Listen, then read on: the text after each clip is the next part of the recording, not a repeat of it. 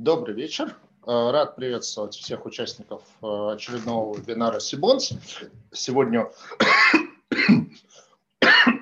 э, сегодня он у нас такой международный, российско-белорусский, потому что нашим гостем будет компания Евроторг. Это крупнейший продуктовый ритейлер в Республике Беларусь. А, компания достаточно хорошо известна инвесторам и в России, и в Беларуси, и международным инвесторам, потому что компания присутствует на всех рынках заимствований. У компании есть два выпуска облигаций на российском рынке в рублях, есть э, выпуск евробандов на 300 миллионов долларов, есть облигации на внутреннем рынке Беларуси, тоже в долларах. В общем, компания представлена на разных рынках, компания интересная. Сразу сделаю дисклеймер, что все-таки наш вебинар в большей степени, наверное, заточен под аудиторию российских инвесторов, потому что приурочен он к предстоящему размещению еще одного выпуска облигаций на российском рынке в российских рублях. Поэтому в большей степени я буду, может быть, задавать вопросы, которые там, нашим белорусским слушателям э, не так интересны, потому что они эту компанию хорошо знают, а российские инвесторы могут какую-то базовую информацию о компании не знать. У компании достаточно высокий рейтинг э, в, от экспертра э, по эмиссиям рейтинг А-, но при этом это тот случай, когда как бы рейтинг достаточно высокий, но при этом и доходность по бумагам высокая, она там почти под 10% по обращающимся бумагам, но об этом, естественно, тоже поговорим. А у меня блестящий состав спикеров от компании. Это Андрей Зубков, генеральный директор компании. Это Олеся Сапунова, финансовый директор компании. И Андрей Белковец, директор по работе с инвесторами. Андрея Белковца, надеюсь, многие из участников наших вебинаров помнят. Он участвовал в одном из наших вебинаров еще в своей предыдущей ипостаси, как заместитель министра финансов Республики Беларусь. Ну вот теперь Олег, э, Андрей, вместе с командой э, Евроторга. И помогать им будет Олег Карпеев, э, чуть не сказал БКС, но теперь уже СКБ Банк, который будет одним из а, организаторов предстоящего размещения а, займа компании на российском рынке. А, мы немножечко изменим наш традиционный формат. У нас не будет вот такой как бы 15-минутной презентации. Мы сразу пойдем по тем вопросам, которые я приготовил. Ну и, естественно, как обычно, предлагаю тоже вопросы в ленту задавать. Э, постараемся на, всех, на все эти вопросы ответить. Давайте, наверное, начнем от таких, как, не знаю, от начала, поскольку, повторюсь, уверен, что там все белорусы историю компании Евроторг знают наизусть, но там для российского инвестора она чуть менее знакома, вот там, не знаю, какие-то основные вехи в плане истории компании, бенефициаров компании, юридической структуры компании.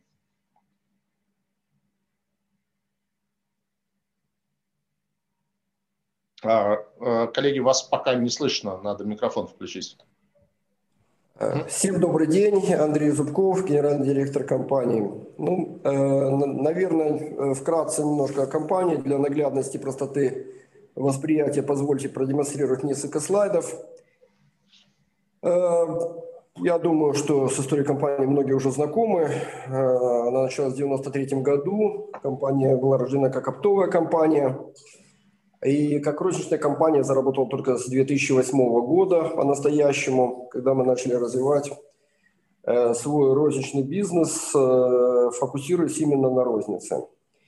И, собственно, к 2015 году, с 8 по 15 выстроили, наверное, лучшую инфраструктуру розничную в стране, проинвестировав в нее, в ее развитие около 1 миллиарда долларов. Затем был период, скажем так, достаточно э, может быть, непростой, он связан с белорусским кризисом 2015 года. Э, в этот момент мы переформулировали э, свою стратегию, прорабатывали новую стратегию. Где-то к 2017 году, наверное, мы определились с тем, что, что делать, как развиваться. Это стратегия развития на арендованных площадях, магазинов малого формата. Вот. Ну и, собственно, до недавнего времени э, это таким же образом продолжалось. Наверное, прошлый год мы э, чуть больше сфокусировались на операционной эффективности. В этом году возвращаемся опять э, к развитию в соответствии с этой же стратегией э, развития магазинов малых площадей на, на арендованных площадях. Что касается структуры, наверное, может быть, на слайд, да, третий. Ну, а, основным активом холдинга э, является Евротург, э, сеть продовольственных магазинов, на который приходится 94% от выручки и 99% всех активов. В компанию входит также банковский бизнес небольшой, с небольшой долей в активах. И э, ну, онлайн-бизнес э, входит в группу Евроторг PLC, но находится вне периметра Евротор, ООО «Евроторг». На сегодняшний день онлайн-бизнес занимает около 6% от, чуть меньше 6% от розничной выручки. Что касается структуры акционеров, э, компания была основана двумя э, акционерами Владимиром Василько и Сергеем Литвиновым.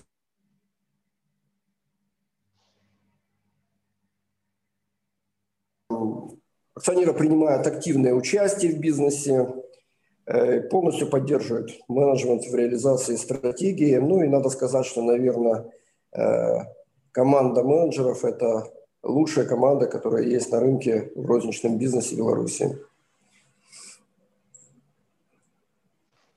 Спасибо большое.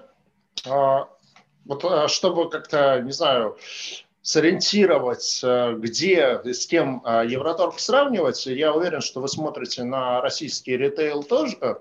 Вот с кем из российских ритейлеров, ну, если брать там крупные компании, там Лента, Магнит, X5, Окей, с кем вы больше всего себя как бы сравниваете, то есть кого из э, российских ритейлеров вы считаете ближе всех к вам по бизнес-модели, не знаю, по корпоративной культуре, по там, финансовой модели? Ну, наверное, стоит сказать, что, наверное, такого полного сходства нет, и мы э, всегда шли немножко своим путем. Да, мы много учились у многих компаний и смотрели на опыты российских игроков в том числе. Но, наверное, э, вряд ли стоит говорить, что есть какие-то прямые аналогии э, с созвучными компаниями, хотя какие-то вещи исходны. Э, наверное, можно говорить о том, что чему-то мы учились, а что-то мы делали, возможно, даже раньше. Собственно, тот же онлайн-бизнес, скажем так, мы начали развивать еще в 2014 году, и, собственно, дарксторы у нас появились тогда же, хотя, в общем-то, Российской Федерации они возникли совсем недавно в прошлом. Э, поэтому, э, наверное, опять же, в силу там, величины компании, в силу ее конкурентного преимущества, которое она имеет сегодня на рынке, она может не совсем похожа на сегодняшних игроков. Да, мы позиционируем себя как компания первая в цене, и, наверное, в этой части, может быть, какое-то время э, была похожа на магнит, какой-то какой период времени похожа, может быть, на пятерку. Но, повторюсь еще раз, у нас все-таки свой самобытный, самобытный путь, скажем так, хотя мы действительно смотрим в разные стороны и учимся многому у наших коллег. Спасибо. Угу. Вот э, я читал рейтинговый отчет и смотрел вашу презентацию. То есть вы занимаете на рынке Беларуси примерно 19%. Ну, почему 19%? Там, чуть позже обсудим, потому что есть э, антимонопольное ограничение в 20%. И при этом получается, что вот здесь ситуация такая, что вот у вас 19%, а у ближайшего конкурента, там, по-моему, в 4 или в 5 раз э, меньше. То есть, по сути своей, получается, что у вас э, конкурентов, э, вот, ну, там, сравнимых с вами, на белорусском рынке практически нет. С, чем это связано? Как, почему так рынок сформировался, что вот есть вы, и у вас нету сравнимых с вами конкурентов? Э, наверное, можно говорить о том, что на определенном этапе времени мы действовали смелее, активнее, динамичнее. Э, в принципе, надо сказать, э, что сама по себе компания, даже несмотря на свою величину сегодня, скажем так, она является очень быстрой, скажем так. Мы очень быстро мобилизуемся на решение различных задач. Безусловно, это завязано на наших акционеров, которые сами очень динамичны э, и, соответственно, ставят динамичные задачи перед командой менеджеров. На сегодняшний день подобралась та команда менеджеров, которые готовы отвечать, скажем так, вот этому быстрому адаптированию. Ну, ну вот, наверное, можно сказать о том, что компании э, достаточно быстро адаптируются к э, существующим реалиям на рынке. И, наверное, где-то, э, наверное, где все равно всегда быстрее, всегда лучше. В общем, просто больше работали и, наверное, быстрее думали и быстрее принимали решения. Ну, то есть акционеры и команда. Вот ваш э, там, знаю, секрет успеха, как вы его э, оцениваете? Ну, может быть, наверное, так.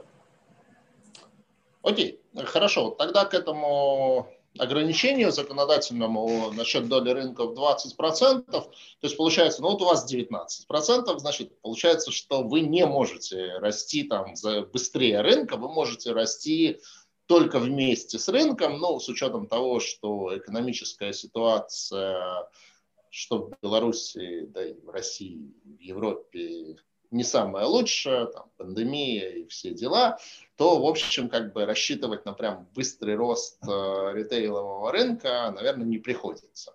С учетом этого, а куда вам расти? То есть какие-то непрофильные бизнесы в Беларуси или, не знаю, запускать э, ритейл в России, в Украине, может, еще в каких-то странах. Ну, не знаю, вряд ли это возможно э, в плане выхода в Евросоюз но, наверное, там на российский или на украинский рынок э, выйти можно. Вот какие планы по подобному развитию? Э, ну, наверное, есть ошибочное представление. Раз у нас 19%, то у нас фактически, скажем так, все под завязку. Ну, это не совсем так. На сегодняшний день законодательство говорит о том, что оно регулируется, в частности, на уровне территориально, административно-территориальных единиц, так называемых АТЕ. Их у нас в Беларуси 129. На сегодняшний день антимонопольные планки мы достигли где-то в половине, а в половине еще антимонопольные планки не достигли. Поэтому вполне возможно, что вы можете увидеть на определенном этапе цифры более 20% в общем по стране. При этом мы не будем нарушать законодательство. То есть какой-то определенный потенциал развития у нас есть и в Минске, и в ряде больших э, АТЕ, ну и, конечно, малых АТЕ. Кроме того, э, что касается населенных пунктов – до 2000, э, до 2000 э, человек, то в этих населенных пунктах нет вообще ограничения. То есть мы можем развиваться хоть на 100% в этих населенных пунктах, до 2000 человек. Что касается возможного выхода за пределы Беларуси, наверное, можно говорить о том, что мы не, не, не видим это как практичную, практичную сторону, скажем так, для возможного развития, э, как минимум в офлайне точно, э, поскольку, да, по большому счету, ну, я говорил о том, что мы позиционируемся в цене, что мы первые по цене в Беларуси, и, собственно, наше позиционирование и наша стратегия, она построена на этом. Если идти на другие рынки, надо понимать, что надо будет э, перестраивать позиционирование. То есть, по сути своей, перестраивать весь бизнес. Наверное, в этом особого э, смысла нет, тем более не факт, что у нас есть компетенции, скажем так, э, в работе с другой моделью. Поэтому э, в части развития офлайна в других странах, ну, это точно в ближайшее время нет. Вот. Что касается онлайна, ну, будем смотреть за возможностями, посмотрим. Я думаю, что у нас здесь неплохие компетенции, будем наблюдать за ситуацией. Расскажите подробнее вот про онлайновую компоненту. Вы упомянули, что вы э, в это зашли раньше, чем ваши российские аналоги, потому что ну, для, в России, на самом деле, такой прямо взрыв э, онлайнового ритейла, он пришелся на прошлый год и был результатом пандемии. Как я понимаю, вы в это пошли гораздо раньше, с 2014 года, и вы сейчас занимаете, опять-таки, исходя из тех данных, которые я видел в презентации рейтинговых отчетах, порядка 97% этого рынка в Беларуси. А, здесь, кстати, нет ограничений по антимонопольному комитету. Ну и как бы какие вообще планы по онлайну, потому что, ну, если как бы вот в офлайне продуктовый и непродуктовый ритейл, они всегда очень сильно разведены, то э, в онлайне, в общем, как бы, если есть платформа, то можно торговать и помидорами, и ботинками, в принципе, в некой единой инфраструктуре. Ну, действительно, как я сказал, э, онлайн-бизнес был рожден в 2014 году, и мы пробовали разные модели э, развития, и э, уже в 2014 году фактически использовали модель с дарксторами. Надо сказать... А, а, а можно для несведущих, что такое дарксторы? Достаточно хорошо понимаем. Наш онлайн-бизнес прибыльный, положительный положительные значения по показателям. 2020 э, год действительно дал определенные импульсы. Э, да, мы выросли там на 31% год к году. Э, выручка составила 110 миллионов долларов. Да, это где-то порядка близко к 6% от розничной выручки нашего офлайн бизнеса. Я думаю, что это достаточно неплохой показатель. Там коллеги-ритейлеры, наверное, э, понимают, насколько это э, не просто, скажем так, добиться там тех же, тех же 6% от офлайн выручки. Э, мы активно смотрим на расширение ассортимента. В конце 2020 года мы вышли на ассортимент порядка 90 тысяч SKU, э, э, расширяя его, конечно, в первую очередь за счет э, непродовольственной группы. В 2021 году мы планируем расширять и дальше ассортимент. Надеемся, там, в течение ближайших, ближайшего какого-то периода года, может, с копейками, выйти на ассортимент порядка 300 тысяч. Да, наверное, смотрим и на возможности работы как marketplace – сегодня, скажем так, каких-то там, серьезных игроков э, на белорусском рынке в маркетплейсах нет, поэтому рассматриваем такую возможность, э, готовимся при наличии определенных обстоятельств, наверное, наверное, будем готовы, готовы к такому развитию событий. Спасибо. А вы упомянули Dark Story. Что, что это такое? Dark Store, то есть, э, собственно, э, можно отгружать товары э, с текущих магазинов, а можно отгружать товары, скажем так, со складов Dark Store. Фактически это, это магазины разной величины. Они могут быть как крупные, скажем так, то есть они не обслуживают покупателей, а работают исключительно для отгрузок, скажем так, онлайн. А, ну то есть это склад для вот э, обслуживания онлайн-торговли. Да, это может быть э, склад или, э, или небольшой склад, скажем так. Ну, в 2020 году, скажем, наши коллеги-ритейлеры из России тоже активно развивали это направление. Спасибо. А, ну вот вы упомянули, что у Евроторга еще есть э, ряд активов, э, в частности даже банк есть, ну я так понимаю, относительно небольшой по белорусским меркам статус банк. Вот что из этих э, не знаю, непрофильных направлений наиболее перспективно, наиболее быстро растущее?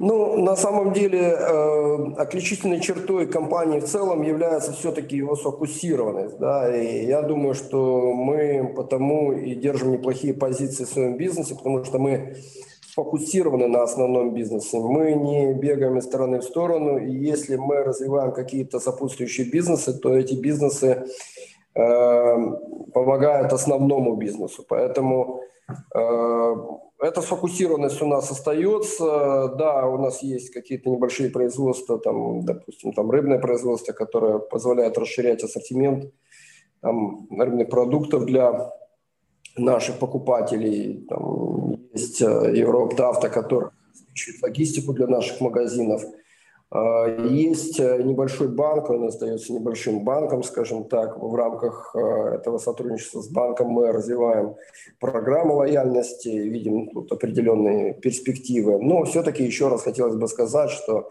наверное, все-таки остается сфокусированность на нашем основном бизнесе, офлайновом, ну и, безусловно, онлайне. Спасибо. По итогам 2020 года есть у вас уже там предварительные цифры по выручке, по прибыли, там, по производственным показателям? Я думаю, Олеся, может, скажет несколько слов на эту тему. Да, на самом деле, на данный момент, э, говоря об итогах 2020 года, мы можем оперировать только операционными результатами, которые опубликованы в нашем пресс-релизе.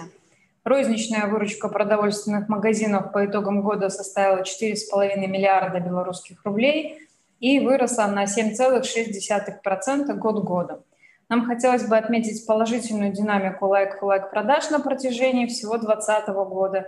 И по итогам года э, рост лайк-for-лайк выручки составил 3,6%.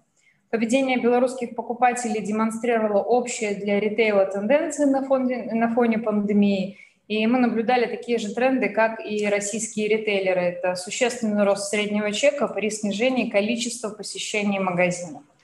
В частности, по итогам года like-for-like средний чек вырос на 10,4%, и при этом like-for-like 3 снизился на 6,2%. О финансовых результатах пока говорить рано, мы опубликуем их в конце апреля и непременно все расскажем. Могу лишь отметить, что согласно нашим ожиданиям, долговая нагрузка по итогам года будет находиться э, в рамках э, ковенанта по еврооблигациям ниже трех раз э, чистый долг и беда в долларах. В целом рассчитываем, что работа по оптимизации операционных расходов, которую мы весь 2020 год проводили, найдет свое отражение в цифрах. А, спасибо. А э, можно для справки, ну, если как бы э, владеете цифрой, и инфляция в Беларуси за 2020 год сколько составила? А, говорит, 20... 77. За 20 22 и... Нет, 77. Инфляция, а, инфляция. 77, да. А, ну то есть, в принципе, вы, ваша выручка, она там выросла вот, ну, примерно в соответствии с темпом инфляции. Да, чуть-чуть, э, чуть-чуть лучше.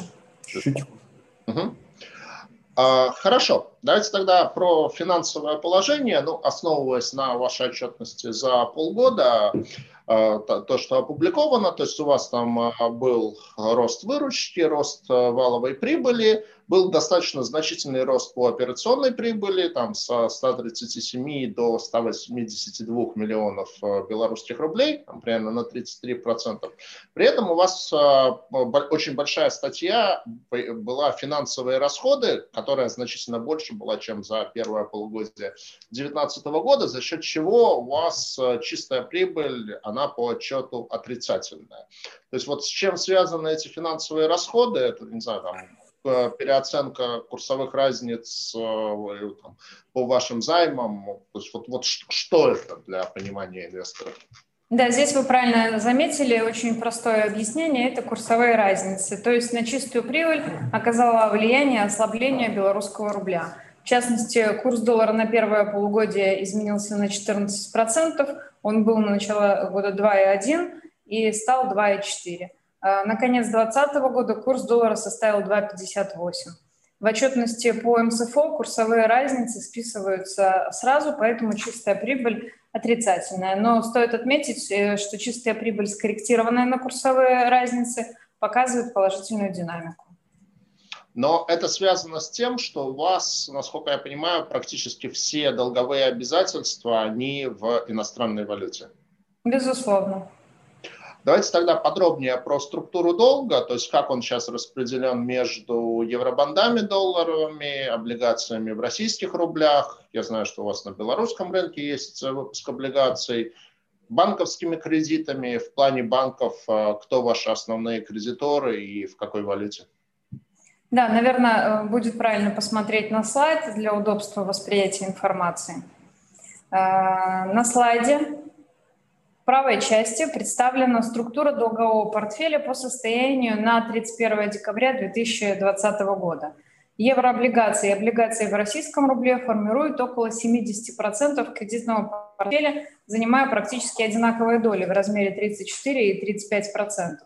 Оставшая часть представлена банковскими кредитами и прочими займами. Банковские кредиты представлены как белорусскими, так и российскими банками с которыми у нас налажены долгосрочные партнерские отношения. Вы спросили какие-то банки, это БПС Сбербанк, это Беларусь банк, это ВТБ, Московский кредитный банк, это Росэксимбанк и другие. То есть мы на сегодняшний день работали, наверное, практически со всеми Э, банками в Республике Беларусь и с большим количеством, во всяком случае, со всеми первыми именами э, в Российской Федерации. Э, доля обеспеченного долга у нас существенно снизилась в последнее время за счет выхода на российский рынок капитала и за счет того, что мы заместили банковский долг и составляет на конец года около 14%. Что же касается валютной структуры долга на конец 2020 также необходимо учитывать своп, который имел место – Наш портфель имеет сбалансированную структуру, на каждую из валют приходится около трети долга, и это позволяет нивелировать изменения курсов между ними. Отсутствие локальной валюты компенсируется значительной долей российского рубля, потому что колебания российского к иностранной валюте высоко коррелируют с белорусским рублем. Также хотелось бы отметить, что у компании есть значительный запас ликвидности на балансе на конец года существенная сумма была, около 65 миллионов долларов в эквиваленте, и примерно около 280 миллионов долларов э, кредитов доступа, доступно в виде невостребованных нами, но открытых кредитных линий у крупнейших э, белорусских банков. Сергей? Да, спасибо. Ну, то есть э, получается, что вам заимствование в российском рубле как бы видится комфортнее, чем заимствование в долларе и в евро, потому что белорусский рубль к российскому рублю в большей степени привязан по курсу. А, надо сказать, да, комфортно, но при этом все равно мы считаем, что портфель должен быть сбалансирован. То есть это не только российский рубль, но это чуть-чуть доллары, чуть-чуть э, евро и российский рубль. Угу. А, хорошо. И, как я понимаю, ваш такой вот как бы таргет по э, долг к EBITDA, он не выше трех, потому что это прописано в ковенантном пакете по евробандам. А, на самом деле ковенантный пакет предполагает э, уровень не выше трех в долларах США.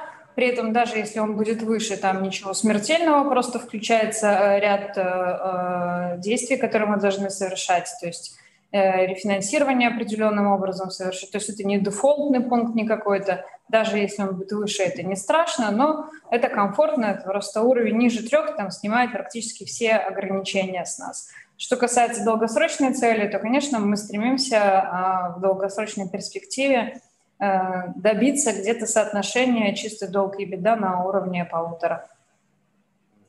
Полутора. Ну так, консервативно. А расскажите про вашу сделку по размещению, вот мы заговорили про евробанды, расскажите про сделку по размещению евробандов осенью 2020 года.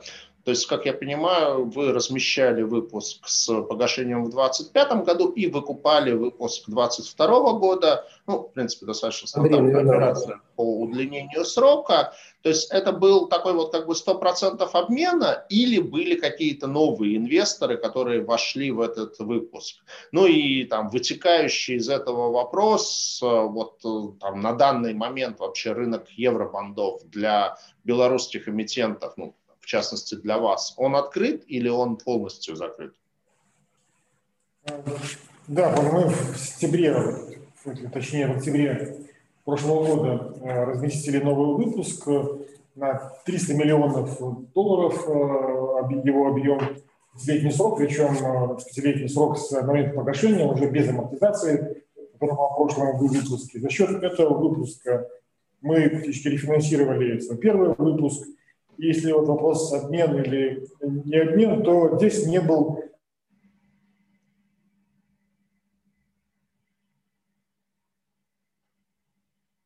в нашем долге уже в новом, в новом выпуске. На самом деле мы просто давали им возможность желающим, кто хотел бы свой, э, свою часть в нашем долге продлить, давали возможность им ну, перевести очередного полного удовлетворения заявок в новой книге. А, но по факту, если это кто хотел, тот оставался, и по факту у нас было 60 имен в книге, и большая часть э, этих имен – это фактически старые кредиторы, которые приняли для себя решение остаться в еврооблигациях Евроторга, сколько и сроки, наверное, и э, доходность, которую мы предлагали, она была интересна на тот момент рынку.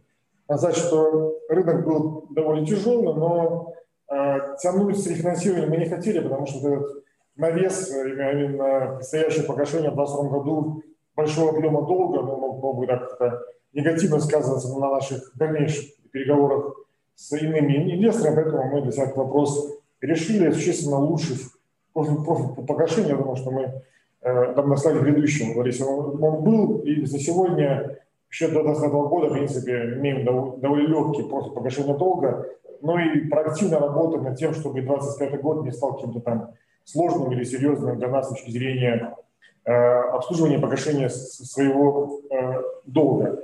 Спрос был на наши еврооблигации довольно большой. Мы имели переподписку в книге более двух раз.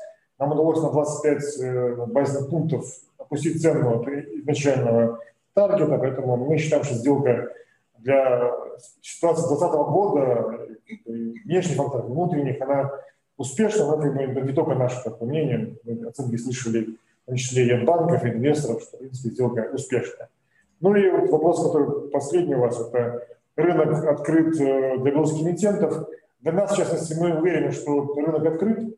Другое дело, как, в принципе, и для других эмитентов, да, есть определенная такая санкционная риторика в отношении белорусских э, эмитентов, но под санкции попали там, по-моему, три э, белорусских юрлица, остальные свободно, по большому счету, могут выходить на рынок. Другой вопрос, что Э, нет, наверное, компании, да, которая в настоящий момент имеют потребность в таком объеме, а это, мы понимаем, там 300 миллионов минимум, э, минимальный объем выпусков по еврооблигациям, и ту стоимость, которая э, возможна для эмитента с рейтингом там, B, поэтому тут вопрос не доступности технически, а скорее потребности в таких дорогих ресурсах, в таких в таком объеме для белорусских эмитентов. Поэтому пока, наверное, таких э, компаний у нас на, на пайплайне нету.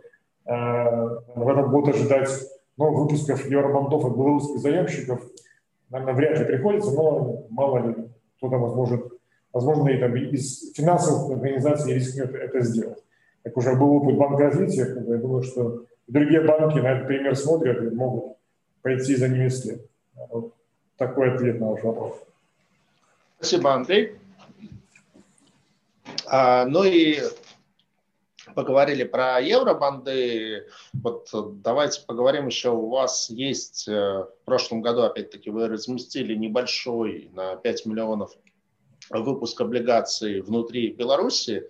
А, вот расскажите про, как, не знаю, взгляд, такой, может, немножко оф-топ с точки зрения российских инвесторов, но тем не менее. Вот э, ваш опыт э, заимствования на внутреннем рынке Беларуси, там, кто были инвесторами, насколько там вам это понравилось. Ну и главный вопрос, ну понятно, что 5 миллионов долларов там достаточно несерьезная сумма для компании вашего размера. Там есть ли потенциал э, размещать на внутреннем э, белорусском рынке большие объемы заимствований? Да, мы на самом деле 5 миллионов э, это заявили объем размещения. За... А еще даже и не доразместили 5 миллионов. Даже не доразместили. Три месяца прошло с начала продаж. Технически размещено миллион восемьсот, это там чуть меньше 40%. Ну, постепенно бумаги доступны на постоянной основе, то есть инвесторы, а основной акцент, конечно, сделан в моменте на физлиц, и они постепенно бумаги приобретают, поэтому мы, то, что мы их разместим, мы уверены, вопрос просто в сроках, когда это, как быстро это произойдет.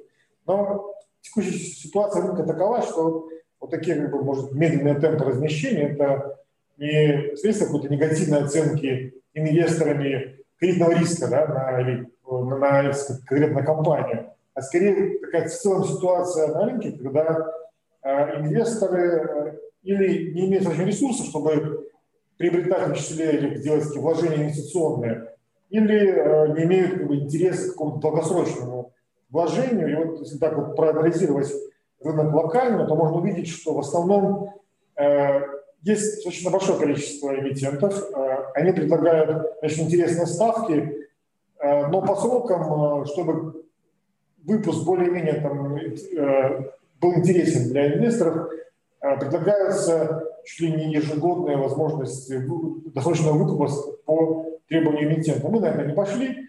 Нам как бы вот внутренний рынок это скорее как такой факультатив, как э, желание в том числе присутствовать и ну, более дешевую ликвидность, чем, допустим, рынке облигаций собирать при таком же, такой же срочности. Поэтому у нас нет вот этого предложения по досрочному э, выкупу. Э, но смысл наш в том, что мы даже не хотим себя этот риск рефинансирования создавать. Поэтому и такой достаточно простой инструмент, пятилетняя бумага без досрочного э, выпуска, досрочного, выкупа. Остальные компании это предлагают, кто-то продает свое быстрее, но опять же э, получают определенные риски. Вообще, если говорить про перспективы, то вот надо сказать, что с источной перспективы мы должны увидеть тоже такой наверное, спрос или рост спроса э, населения на э, облигации как инструмент инвестирования, поскольку вот мы пришли к той ситуации, которая сложилась в Российской Федерации, когда доходность депозитов слишком низка и с точки зрения инвестирования уже не, не столь интересна. Такая же ситуация и у нас. И ну, куда еще идти э, физлицам, кроме как на рынок облигаций. И этому некоторые вещи уже способствуют. То есть появились брокеры, которые предлагают варианты э, вот этого инвестирования. Есть уже несколько мобильных приложений, которые позволяют э, покупать облигации сразу как бы, через систему дистанционного банковского обслуживания Банки предлагают такие опции через интернет-банки. То есть появляется такая инфраструктура, которая будет интересна уже физлицам. А если э, что-то по аналогии с индивидуальными счетами российскими появится в Беларуси, я думаю, что это может такому буму привести на белорусском рынке. И опять же, э, возможно, если удастся и российских э, инвесторов к нам сюда привлечь, опять же, вопрос, кто первый это сделает, потому что Технически инфраструктура это, это возможно, и вопрос только найти э, тех брокеров российских, которые начнут предлагать белорусские облигации своим клиентам. А по доходностям они до сих пор остаются интересными, опять же, видя, как на российском рынке текущий высокий интерес к э, именно высокодоходным облигациям, думаю, что это как раз неплохое, неплохие предложения. Поэтому из очень перспективы мы оптимистичны по поводу развития именно локального фондового Сейчас разрекламируешь весь выпуск нашего кофе. Я считаю, что да, 7%, годовых долларов. Мне кажется, что если готовы покупать нас в рублях, то 7 долларов даже интереснее. На самом деле, мне просто необходимо еще учитывать, что в связи с особенностями белорусского законодательства ставка зафиксирована в долларах, а расчет производится в белорусских рублях. То есть если э, люди базово хранят там сбережения в валюте, то для них не всегда легко там, пойти сдать доллары для того, чтобы купить уже э, бумагу по курсу в рублях, заплатив рублями и получив потом э, назад рубли через 5 лет. Но для нас это, наверное, уже 23-й, по-моему, выпуск облигаций внутри республики – а, мы были, пожалуй, где-то родоначальниками именно э, такого вида размещений для физических лиц. Мы их информировали, мы печатали рекламу, и там э, одни из первых выпусков, допустим, там делали по 10 миллионов, они продавались там за пару дней, да, будем говорить. Но при этом расчеты были, конечно, э, в долларах США. А, и мы для себя считаем крайне важным, чтобы мы из этого рынка просто не выпадали, чтобы люди понимали, что наши бумаги находятся в обращении, поэтому там, да, есть ставки где-то там чуть выше, и, и Минфин, допустим, можно в долларах покупать, там, да, у нас нет такой возможности. Но мы осознанно делали небольшой выпуск, он висит, мы его сильно не рекламируем, но мы не хотим уходить с этого рынка, мы хотим, чтобы люди понимали просто, что вот мы есть, и, и все нормально, и можно купить, если они этого хотят. Я хотел мою ремарку, чтобы никто никого не испугать. Расчеты в белорусских рублях, но по курсу на, дату платежа. То есть это не то, что вы такое количество рублей получите через, через 5 лет. Да, понятно. Но и, просто да. если у тебя доллары, то тебе да. надо их сдать, пойти в обменник, да. Но, а, и потом назад их откупить. Потенциальная потеря из-за конвертации стоит вот, вот полпроцента, ну, до процента максимум, там будет и колебания, возможно, курса так, в принципе, не, не, не, так, не критичны глобально. Ну, так, со стороны, конечно, звучит не очень оптимистично, когда компания такого масштаба, как Евроторг, и такого бренда, который в Беларуси, естественно, очень широко известен, там, за несколько месяцев размещает бумаги на 1,8 миллиона долларов. То есть, в общем, конечно, как бы на фоне того, что мы обсуждаем у вас на рынке евробандов, на фоне того, что вы можете разместить на российском рынке, это, конечно, как бы сумма так, в масштабах бизнеса несерьезная. Ну, уповаем на то, чтобы внутрибелорусский рынок тоже развивался. Позволю себе небольшой анонс. Компания Сибонс традиционно в этом году несмотря ни на что, делает конференцию по рынку облигаций Беларуси. Мы чуть-чуть ее сдвинули, она была у нас обычно в феврале, вот в этом году будет в марте, 19 марта. Так что если кто хочет вот узнать прямо из первых рук, э, из первых уст о том, что происходит в Республики Беларусь в плане рынка облигаций, то добро пожаловать на конференцию Сибонс в Минск. Вот, она всегда очень хорошая, очень такая душевная вот, и, в общем, и, и полезные. А, давайте как бы двигаться дальше по вопросам. Так, ну, на самом деле у меня был вопрос относительно того, как бы э, относительно валютных рисков, но по сути в значительной степени вы на него э, уже ответили, и, как я понял, вы хеджируете эти риски, то есть вы свапуете э, заимствование в иностранной валюте. Ну, надо сказать, что, в принципе, конечно, мы бы могли использовать э, другие инструменты, если бы они в республике были. Их просто нет. А, соответственно, раз инструментов нет, мы ими воспользоваться не можем. Что мы можем? В первую очередь снижать долг, снижать э, валютную составляющую, да, и э, где-то удлинять и при этом удешевлять стоимость использования валютных ресурсов, как есть. Спасибо. А давайте тогда перейдем, собственно, к планируемому выпуску облигаций на российском рынке. Я думаю, что мы сейчас подключим к нам Олега Карпеева, как представителя одного из банков-организаторов. Вот. А, да, коллеги, ну, добрый день. Да, озвучите нам параметры этого выпуска, ну и сразу как бы задам вопрос, то есть 2019 год займ на 10 миллиардов, 2020 год займ на 5 миллиардов, 2021 год займ на 3,5 миллиарда рублей. То есть так вот это по убывающей идет объем э, э, выпусков. Как-то с чем это связано? Да, коллеги, всем добрый вечер. Спасибо за вопрос. А, значит, ну, начну давайте с, с ответа. Да, действительно, компания в 2019 году разместила 10 миллиардов э, общим объемом, но Размещение происходило двумя траншами, то есть был первый выпуск на 5 миллиардов и к нему дополнительный через пару месяцев еще на 5 миллиардов, поэтому стало 10. Э, в прошлом году также компания разместила 5 миллиардов, но вот за эти годы, опять по желанию компании, она всегда стремится занимать в долгую, и поэтому за вот прошедшее время погашений никаких не было хотя есть амортизация предусмотрена по обоим предыдущим выпускам. Поэтому вот этот выпуск, он вполне нормально ложится в общую канву компании, он будет очень длинным, э, до пяти лет, но вот э, такая есть необычная фишка в этом выпуске, что зашит колл-опцион, то есть право эмитента объявить э, о выкупе ценных бумаг через 4 года с даты начала размещения. Соответственно, это будет самый длинный из, из обращающихся выпусков что для компании несомненный плюс. А, купон также, ну, значит, остальные условия, они сопоставимы с предыдущими выпусками. Купон а, квартальный, 91 день. А, также ожидаем, что по, по выпуску будет получен рейтинг от Эксперт РА по аналогии с предыдущими выпусками. Очень солидный состав организаторов.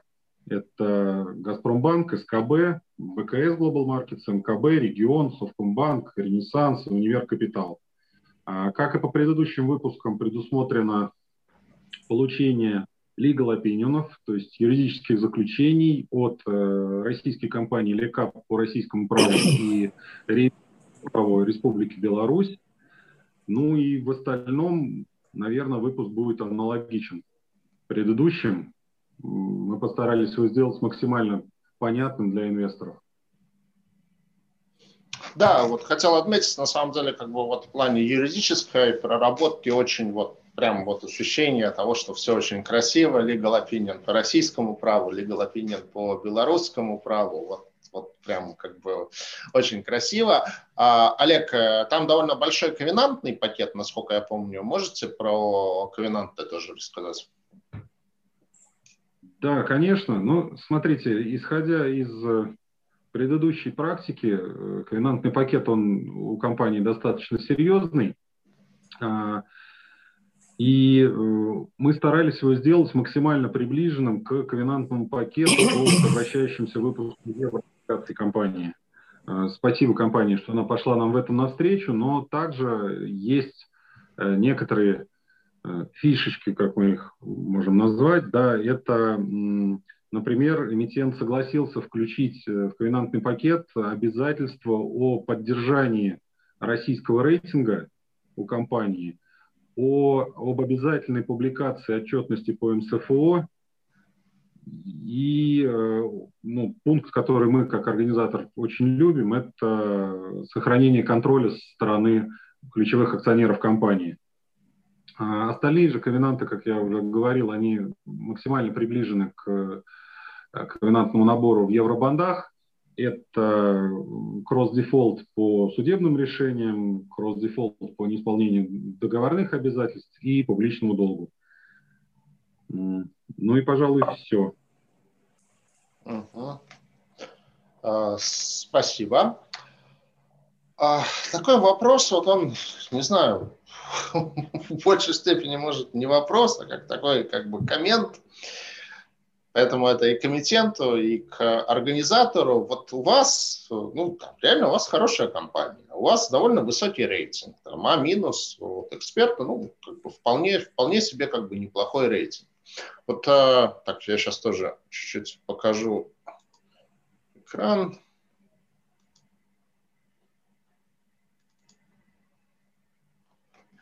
А, так, то есть вот, например, как бы ваши выпуски, ну вот это первый ваш бонд, вот эта структура институциональных держателей вашего а, первого бонда, ну это только вот то, что публично, это российские паевые инвестиционные фонды. Вот я, честно скажу, такой как бы хороший набор имен и объемов вложений со стороны российских пифов мало какая российская бумага показывает. И при этом, вот если посмотреть карту рынка, вот я взял, построил как бы по бумагам вот далеко не копал, просто по эмиссиям с рейтингом А- от эксперта. Вот так выглядит карта рынка. Мы видим, что ну, почти все торгуется в интервале 7-8%, то есть выше 8% там какая-то одна бумага. И есть вот два выпуска, вот две точечки, которые четко идут э, на минимум на 200 пунктов выше всего остального. Это оба выпуска Retail Белфинанса, ну, то есть Евроторга. То есть э, получается, что в вашем рейтинговом классе вы платите премию примерно 200 пунктов к рынку. А, Наверное, только потому, что вы не российский эмитент, а белорусский эмитент. Вот что-то с этим можно сделать? И планируете с этим что-то делать? Наверное, тяжело ответить на этот вопрос, что можно сделать. Тяжело. Это вопрос, конечно, оценки все-таки риска, и действительно, все-таки нерезидент на локальном рынке всегда воспринимается как-то с большим, не знаю, с большей осторожностью, особенно, что мы как бы на этом рынке, по, по большому счету, недавно, только два года, но учитывая, что наши бумаги, даже там самые э, кризисные моменты торгуют все равно там, в номинале или выше номинала, наверное, это будет способствовать тому, что больше и больше будет доверия к нам, а мы вот с своей стороны максимально транспарентность, даже показать или посмотреть отчетность, которую мы публикуем, открытость для инвесторов, для рейтинговых агентств, то на самом деле мы тоже выглядим гораздо лучше, чем многие эмитенты вот этого третьего эшелона или там высокодоходных облигаций. И мы это сохраним и будем этого придерживаться. И я думаю, что постепенно когда к нам привыкнут и станут меньше воспринимать как некого э, именно белорусского эмитента, как такого известного и хоть не резидента, но приравненного к российским эмитенту, да, и доходности на наши будут, будут ниже. Ну вот, наверное, так. Постепенно вот эта работа, постоянное присутствие на рынке, постоянное общение с инвестором, на все выпуски, которые мы тоже делаем, они в конечном счете должны привести к тому, что все-таки доходности на наши станут для нас более интересны, наверное, уже менее интересны для инвесторов, э, учитывая доходность и риск, но все-таки уже будет соответствовать профиль нашей компании и именно переспособности нашей компании.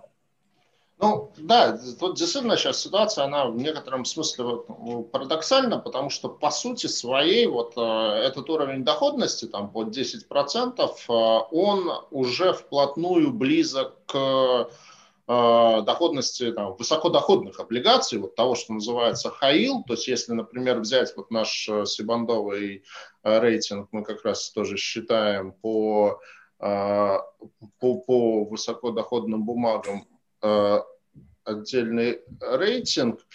Так,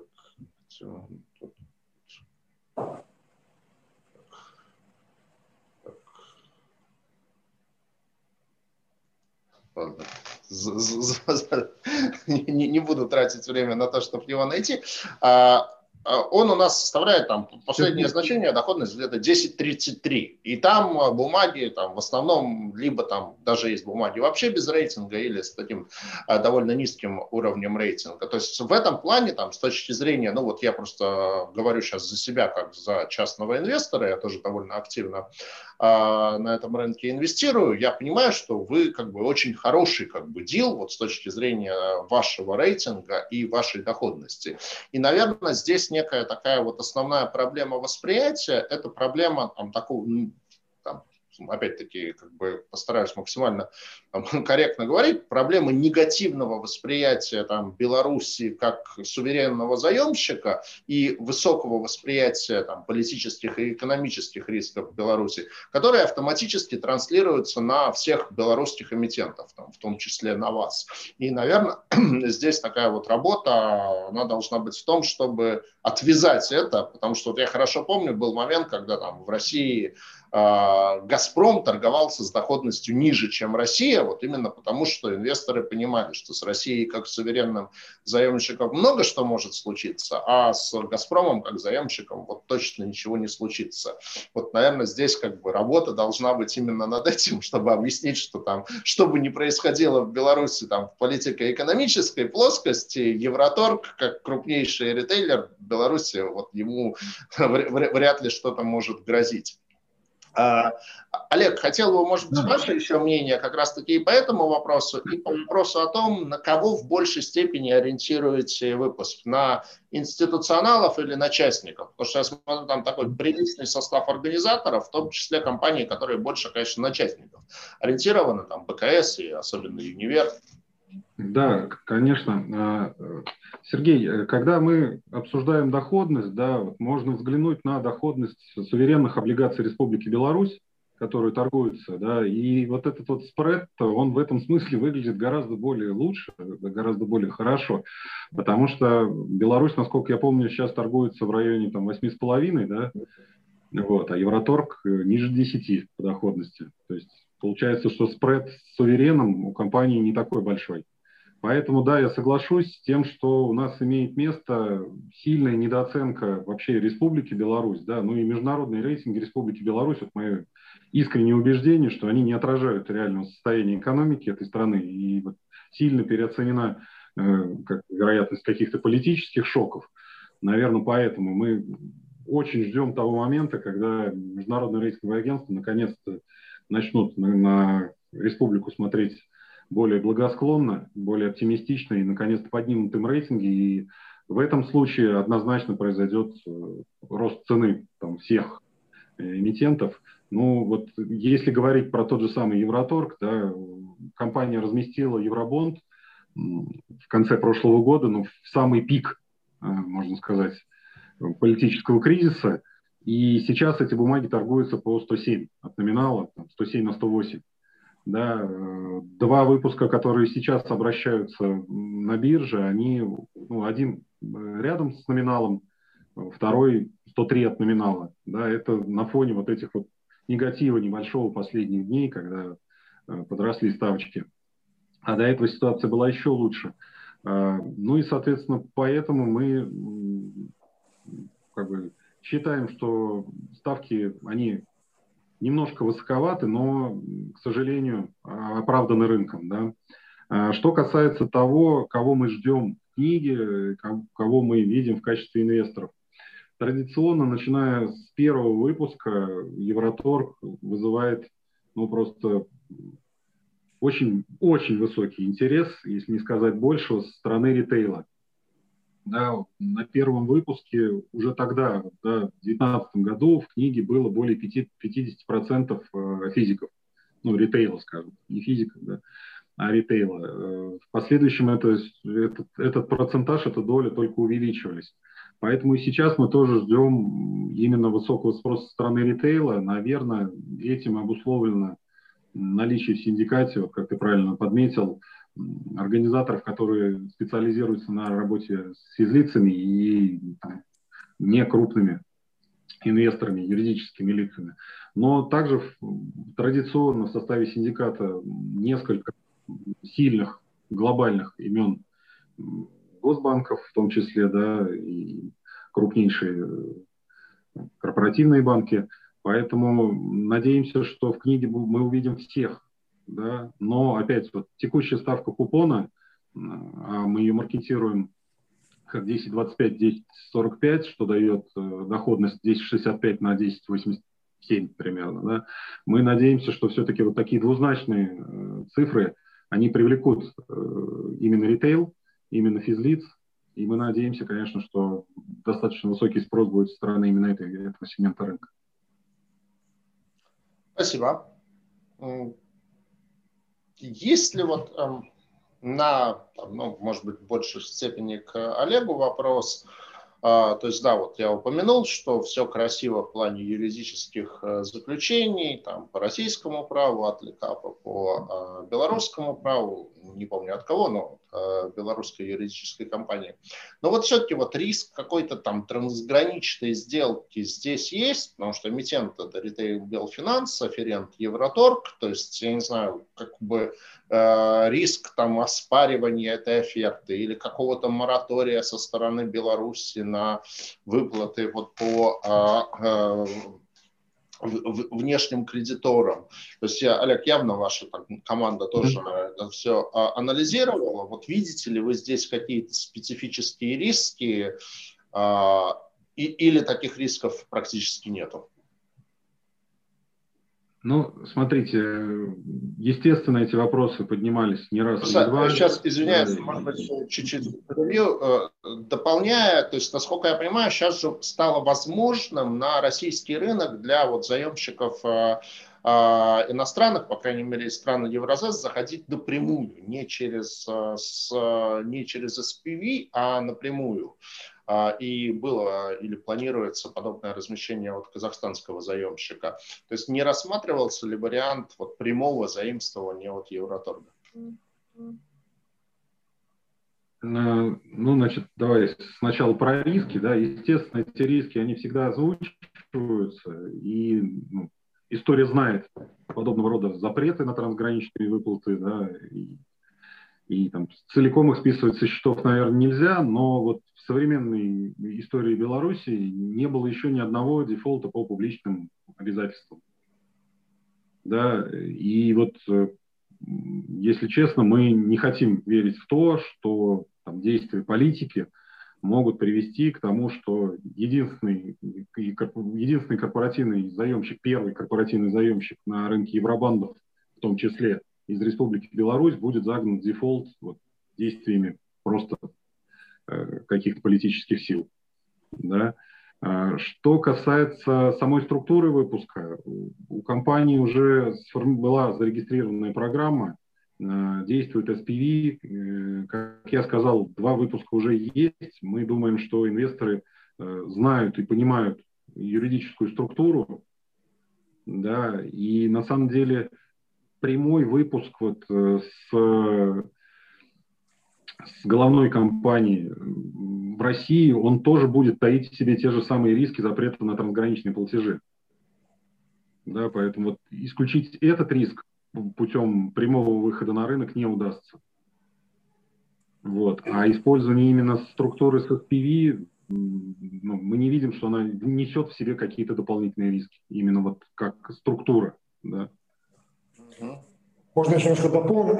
По первой части у нас с 9 июля вступит в силу новый закон о валютном регулировании. И как раз таки вот там будет видно, что политика Нацбанка, которая последние годы проводится, это не зажимание гая, да, наоборот, все больше такая валютная либерализация, и как раз таки новый закон, он еще больше снимет ограничений, которые существуют. Поэтому тут как-то смотреть совершенно противоположную сторону, наверное, нет логики, поскольку вот э, принимаются нормативные акты, которые как раз таки говорят, что рынок валютный и с точки зрения валютных платежей, открытие счетов, ограничение переводов, ну, как бы, наоборот, максимально э, либерально в следующий момент. С точки зрения э, структуры, все-таки это, э, не, не хочется опять быть пионером, потому что вроде как да, можно, но когда начинаешь пытаться это реализовать, оказывается много нюансов, до того, что мы в прошлом году это говорили, не знаю, появилось ли сейчас, что э, могут ли лизинг-агентства российские присвоить рейтинг нерезиденту по российской шкале. Как бы, да? вот год назад таких еще методологии такой не было, я не уверен, что если уже сейчас действующие, потому что как бы, мы пока их не видели. Поэтому вроде э, да, можно, но по, по, по факту, если это будет слишком прагматично, и начинается этот, если есть уже у нас понятный всем отлаженный механизм, приемлемый для всех, зачем тут как бы гордись огород э, опять выступать каким-то пионером? Думаю, что найдутся э, другие институты, которые пойдут, попробуют пойти, пройти по вот, никем еще не хоженый маршрут. Спасибо, Андрей. А, давайте так чуть-чуть про какие-то там долгосрочные планы компании. Ну вот э, в части того, что была новость о том, что в 2018 году у компании были планы по IPO на лондонской бирже, но затем эти планы были отложены. Вот хотелось спросить, не планируется ли к этим планам вернуться? Ну, может быть, там не на лондонской бирже, а на московской. Ну, в целом, конечно, акционеры не исключают возможность вернуться к IPO. Ну, понятно, что при наличии благоприятной конъюнктуры, которую мы не увидели в свое время в 2018 году. Эм, думаю, что наработанный опыт нами, э, нашей командой, он мог бы позволить достаточно быстро, скажем так, организовать подобную сделку, если бы она была, э, ну, скажем так, видна. На наш взгляд, в этом году вероятность этой сделки крайне низкая. Вот. А что касается второй части вопроса, что касается московской биржи, то, на наш взгляд, московская биржа приобретает популярность, учитывая нашу активность работать с российскими инвесторами в рамках сегодняшней деятельности, в рамках облигационных э, выпусков. Нам кажется, что эта идея достаточно хороша, скажем так, мы обязательно будем смотреть на эту площадку. Ну да, с учетом того, что как бы активность по IPO на московской бирже растет, с учетом того, что вы как заемщик инвесторам известны, я думаю, что это вполне возможная перспектива. А, на самом деле, я те вопросы, которые я хотел задать, исчерпал. Я смотрю, еще несколько вопросов к нам а, из ленты пришли. Если кто еще не успел их задать, то сейчас самое время успеть это сделать. Так, э, такой вопрос, может, слегка чуть провокационный. Подскажите, пожалуйста, где живут ваши акционеры, в Беларуси или за границей? Э, два мажоритарных акционера проживают э, за границей, а два миноритарных акционера проживают в стране. Понятно. Так, второй вопрос от э, Алексея Васильева. Алексея мы хорошо знаем, он как раз представляет одного из организаторов группы «Универ». Первый вопрос. Вы рассматриваете, вы рассматриваете развитие онлайн-сервисов, доставку до двери и т.п.? Второй вопрос, как за последний год изменилась величина среднего чека? Ну, про средний чек вы говорили, что она выросла существенно, количество э, посещений магазина уменьшилось. Вот про развитие онлайн-сервисов тогда, если можно, расскажите. На, на самом деле, собственно, у нас э, доставка до двери, она сегодня существует. Вот, и мы сразу ставили большую задачу для, для себя, то есть мы как бы исходили из того, что для того, чтобы начать развивать этот сервис, э, он должен быть полноценным, скажем так. И поэтому была предпринята именно цель как доставка до двери. И, собственно, скажем так, мы достаточно небольшой чек ставили как ограничение для бесплатной доставки. Э, на наш взгляд, на тот момент беспрецедентный. Вот, поэтому, собственно, поэтому и наш онлайн-сервис на сегодняшний день получил то развитие, которое получил. Спасибо. Так, как вы оцениваете вероятность дефолта Республики Беларусь? Как такое развитие событий может отразиться на финансовом состоянии Евроторга? Ну, вот это, наверное, слово о том, о чем я говорил, что люди даже в большей степени озабочены не вашим финансовым состоянием, а э, состоянием э, вашего суверена Республики Беларусь. Мы оцениваем вероятность дефолта Республики Беларусь как крайне низкую, как крайне низкую. Вот. Что касается действительно нас, как Евроторга, ну, мы всегда говорим о том, что так в любых обстоятельствах э, наш покупатель э, все равно кушает каждый день, и, собственно, он приходит к нам каждый день. Наш миллион покупателей, э, он миллион у нас каждый день, поэтому ни, никуда от этого не деться. Я думаю, что в этом, в этом наша устойчивость, в том, что мы действительно, скажем так, кормим достаточно большое количество людей, достаточно большую часть населения страны. Спасибо. А, я, кстати, упустил, а, может быть, в большей степени вопрос к Олегу. Даты открытия книги и размещения. Так. Да, коллеги. А, планируемая дата открытия книги 4 марта, и э, книга будет открыта всего на один день, и планируемая дата размещения 11. Угу. Спасибо. Так, я вижу, нам еще один вопрос там успел прилететь. Как ваш бизнес диверсифицирован по регионам Беларуси? Наш бизнес, если, если смотреть сравнение с конкурентами, то он самый диверсифицированный бизнес. Э, повторюсь еще раз, у нас есть 129 административно-территориальных единиц, 126 мы присутствуем, мы присутствуем в 328 городах, при этом, по-моему, в 180 населенных пунктах мы являемся единственным представителем современного формата торговли. Э, то есть у нас максимально широкая представленность, э, в том числе на сегодняшний день и в большом количестве деревень.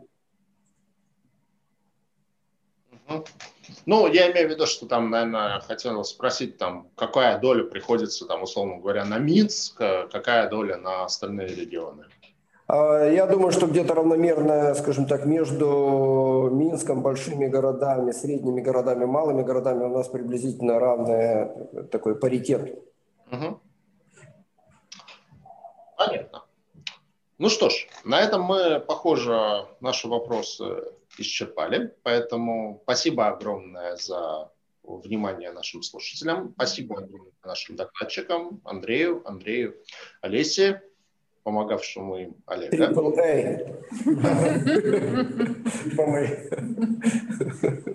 Вот. Э, желаю удачного размещения. Ну и еще раз всем интересующимся рынком облигаций Беларуси и вообще происходящим в этой стране добро пожаловать на нашу конференцию в Минск 19, 19 марта. Всем большое спасибо. Спасибо. Спасибо. Спасибо. До свидания. До свидания.